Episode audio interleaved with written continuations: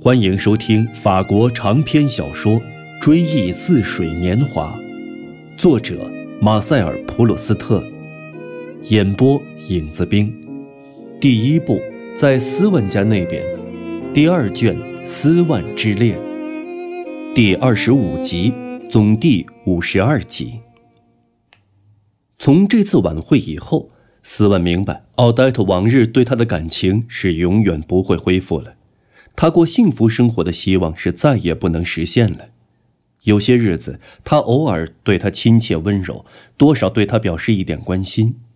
他把他这些回心转意的、表面的、虚假的表示一一记下，就好比那些事后这身患绝症、行将离世的病人的朋友们，怀着那种充满温情和怀疑色彩的关切，以及毫无希望的快乐，记下这样的话。当做无比宝贵的事实，昨天他都会自己算账来，指出了我们计算中的一个错误。他还高高兴兴地吃了一个鸡蛋。如果消化的好，我们明天想给他一块排骨试试。尽管他自己也明明知道，对于一个死亡已经不可避免的人来说，这样的事情已经毫无意义。斯万心里当然也明白，如果他现在离开奥黛的生活的话。他对他就会越来越淡漠，就会乐于看到他永远离开巴黎。到时候他自己就会有待在巴黎的勇气，可是他却没有勇气先走开。斯万原也常有这样的想法，现在他已经恢复对佛梅尔的研究，他至少应该再到海牙、德雷斯顿、布伦瑞克去些日子。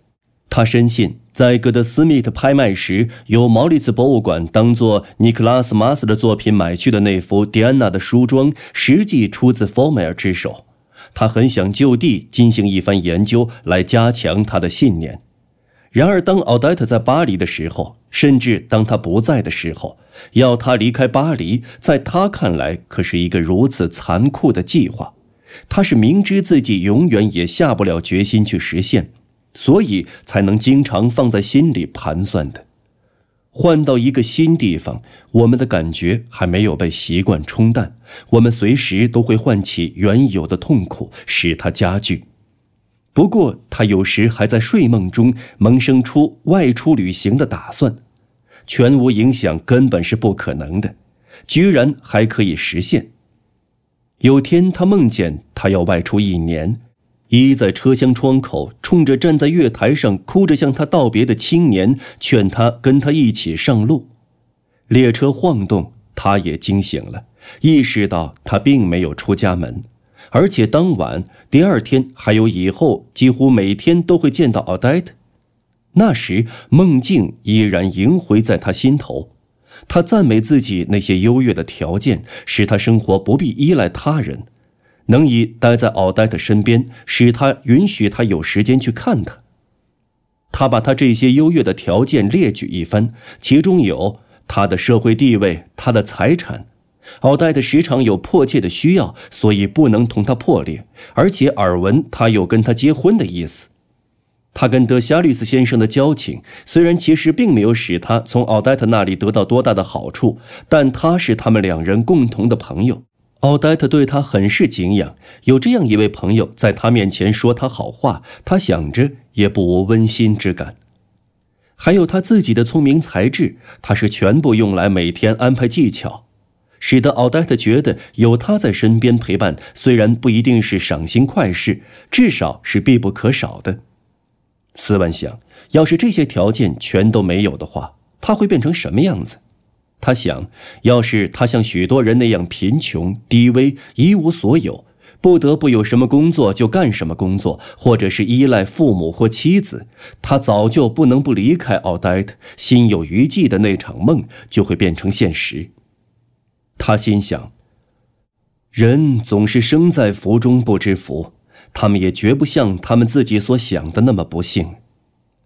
但他又想，他现在这种生活已经持续了好几年了，他所期望的也就是这种生活能持续下去，继续牺牲他的工作、他的乐趣、他的朋友，最后牺牲他的一生，来每天都期待一个并不能给他带来任何幸福的约会。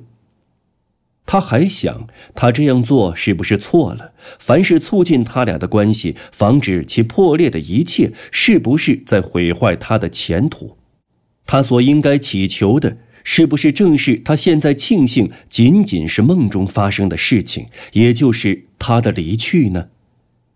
他心想，人总是生在祸中不知祸，他们也绝不像他们自己所想的那么幸福。有时候，他盼望奥黛特在意外事故中没有痛苦的死去，因为他是从早到晚总在外面，在街上，在大路上的。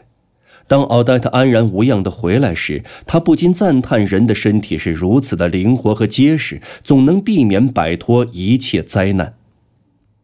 自从斯万有了这个隐秘的念头后，他觉得这样的灾难是数不胜数的，使得人们天天都能以几乎不受惩罚的从事他们撒谎、追求欢乐的勾当。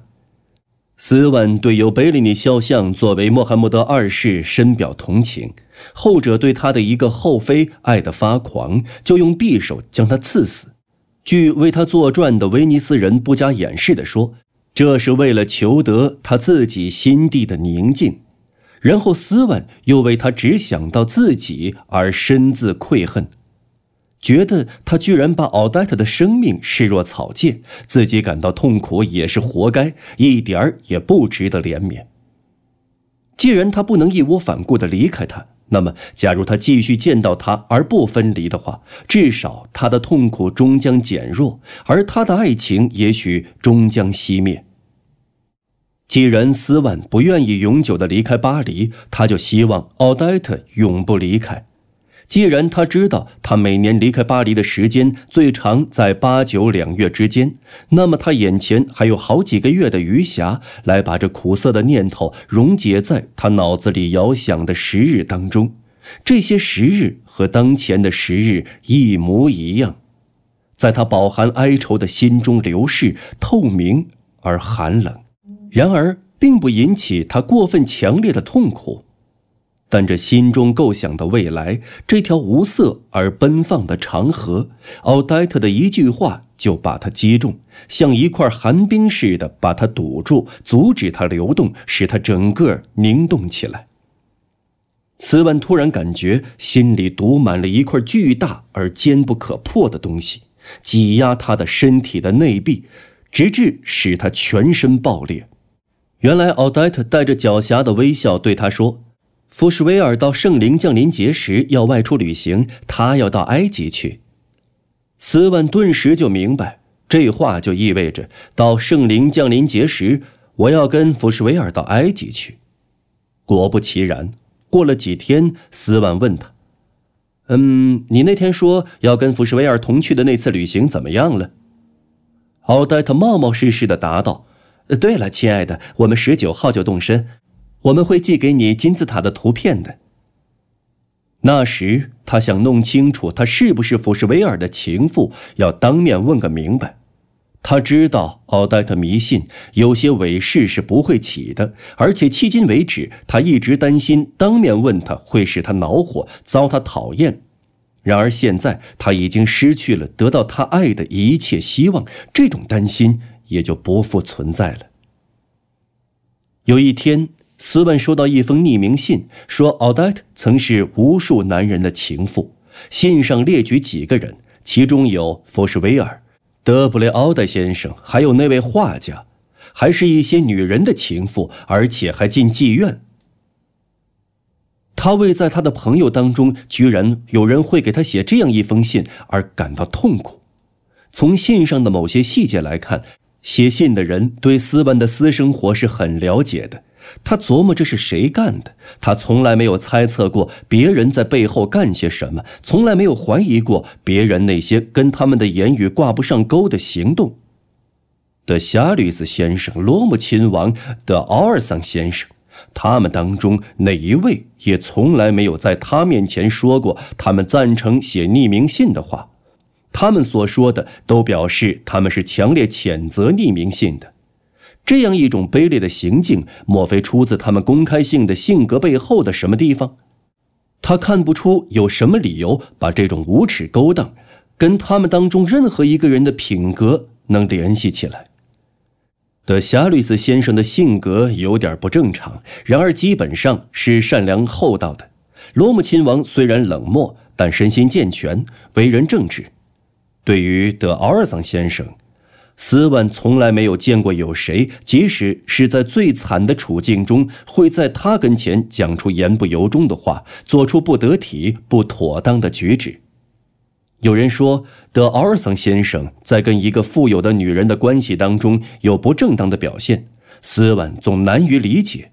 每当他想到他的时候，他总不得不排除他那个坏名声，认为他跟他那些数不胜数的高尚正直的表现无法协调。斯万一时觉得他的脑子越来越糊涂，他就想点别的事情，好看得清楚一点。过了一会儿。他又有些勇气来继续那番思考了。他刚才既不能怀疑任何人，到这时候就只好怀疑所有的人了。归根到底，德夏吕斯先生是爱他的，心地不坏。然而他有神经病。当他明天听说斯万病了的时候，他可能会难过的哭讲起来。然而今天呢？也许是出于嫉妒，也许是出于气愤，一时心血来潮就要对他使坏。说到头，这号人最糟糕。罗姆亲王对他的爱当然远不及德夏律斯先生，但也正由于此，他对斯万也就没有那么强烈的感情。再说，他生性冷漠，既不会做出豪迈之举，也不会干出卑鄙龌龊的勾当。斯万都后悔竟跟这一号人泡在一起了。他又想阻止一个人对他周围的人使坏，是同情之心，而他终究只能保证本性跟他相同的人有这样的心。譬如就心地善良来说，德夏律斯先生就是这样一个人。对斯万造成这样一种痛苦，单单这一个念头就会使德夏律斯先生产生反感。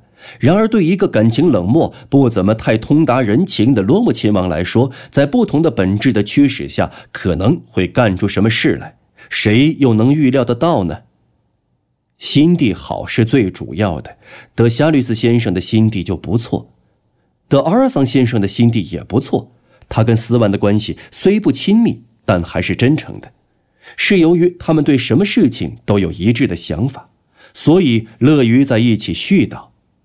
他们之间的关系比较平和，不像德夏律斯先生那样激昂，那样易于做出一时冲动的事情来，不管是好事亦或是坏事。如果说有谁是斯万过去一直感到能被他所了解，能深受其体贴爱护的话，那就是德奥尔桑先生了。不错，不过他过的那种不太体面的生活，又如何解释呢？斯万现在感到遗憾。他从前竟从来没有予以考虑，时常还以开玩笑的口吻说什么：“他只有在流氓集团里才能够看到强烈的同情和尊敬的感情。”现在他却想，人们判断别人从来都是根据他们的行为，这并不是没有道理的。只有行为才有意义。我们说的和想的都算不了什么。夏吕斯和罗姆可能有这样或那样的缺点，可他们是老实人。奥尔桑也许没有缺点，可他不是老实人，他可能又干了一次坏事。斯文又把雷米怀疑起来。不错，他只可能是授意别人去写，但他显然觉得那路子是走对了。首先，首先，罗雷丹诺有理由恨奥黛特；其次，我们的仆人地位比我们低。以为我们除了家产之外，还有什么财富让他们眼红？除了缺点之外，还有什么罪恶让他们瞧不起？又怎能设想他们最后不会干出与我们上等人干不出来的事儿呢？斯万还怀疑我的外祖父呢。斯万每次求他帮忙，他不总是拒绝吗？而且以他那资产阶级的脑筋，还以为这都是为斯万好呢。斯万还怀疑贝戈特，怀疑画家，怀疑维尔迪兰夫妇，而在怀疑之中，他再一次赞赏上流社会人士真是聪明。他不愿意和艺术界的人士打上交道，而在艺术界里，这样的事不仅可能发生，甚至也许被认为是巧妙的玩笑而受到肯定。但他这时也想起了那些波西米亚人，他们的行动是何等的光明正大，而与此恰成鲜明对比的是贵族阶级，他们在手头缺钱又要摆阔气、花天酒地的时候，又是如何经常的背弃原则、便宜行事，简直是尔虞我诈。总之，这封匿名信表明他认识的一个能干得出这等卑鄙行径的人。然而，他看不出为什么这样的卑鄙心理就更有可能隐藏在热心肠、艺术家、贵族的心灵深处，为他人所探测不出，而不是在冷漠的人、买卖人、仆役的心灵深处。应该采用什么标准来判断一个人呢？归根结底，他所认识的人中间，没有哪一个是不能做出可耻的行动来的。是不是应该跟他们全部都不再来往呢？他闹不清楚了。他一再抬手拍拍脑门，用手指擦拭单片眼镜的镜片，心想：有一些并不比他差的人，也跟德夏律斯先生、罗姆亲王和别的一些人交往，这就表明。即使他们并不是不可能做出可耻的行动，至少每个人都必须遵从的那个生活的必须，是要求我们跟并非不可能做出可耻的行动的人们交往的。于是，他就跟所有他怀疑过的朋友继续握手，只是带点保留态度，认为他们也许曾经想陷他于绝望之境。不过，这种保留态度也只是图具形式罢了。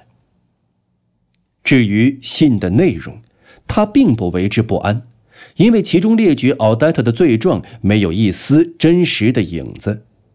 斯万跟许多人一样，懂得动脑筋，也缺乏想象力。他清楚的知道人们的生活充满着矛盾，这是一条普遍真理。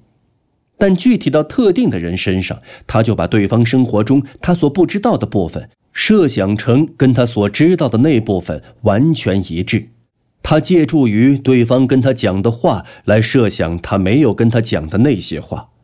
当奥黛特在他身边的时候，如果他们谈起别人有什么不正当的举止或者粗俗的情感的话，他总是用斯万的父母从小教导他，而他也始终恪守的原则来谴责他们的。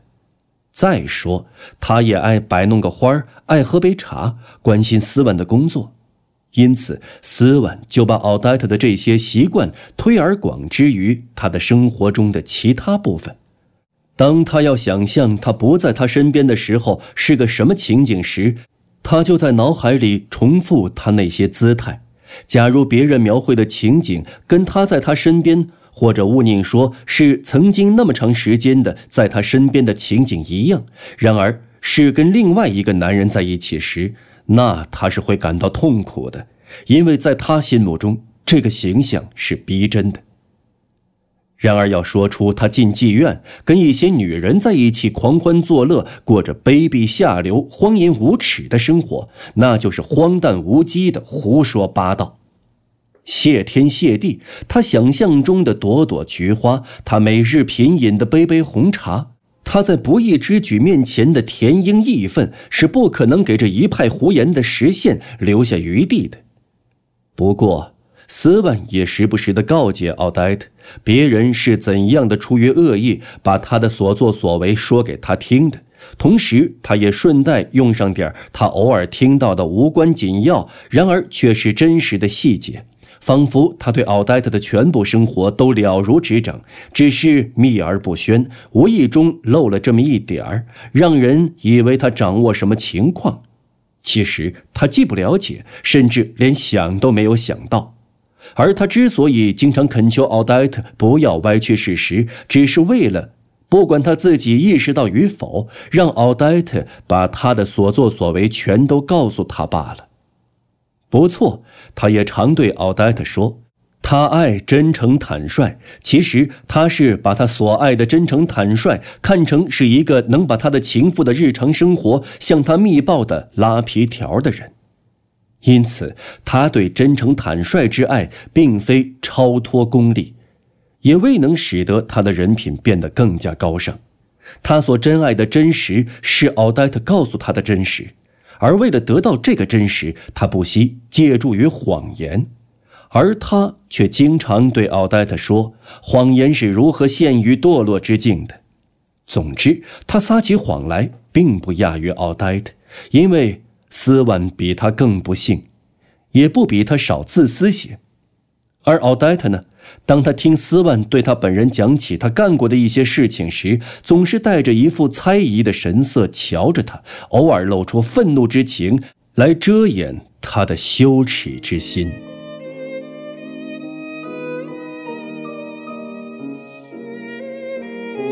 朋友们，本期节目播讲完毕，感谢您的收听，我们下期节目再见。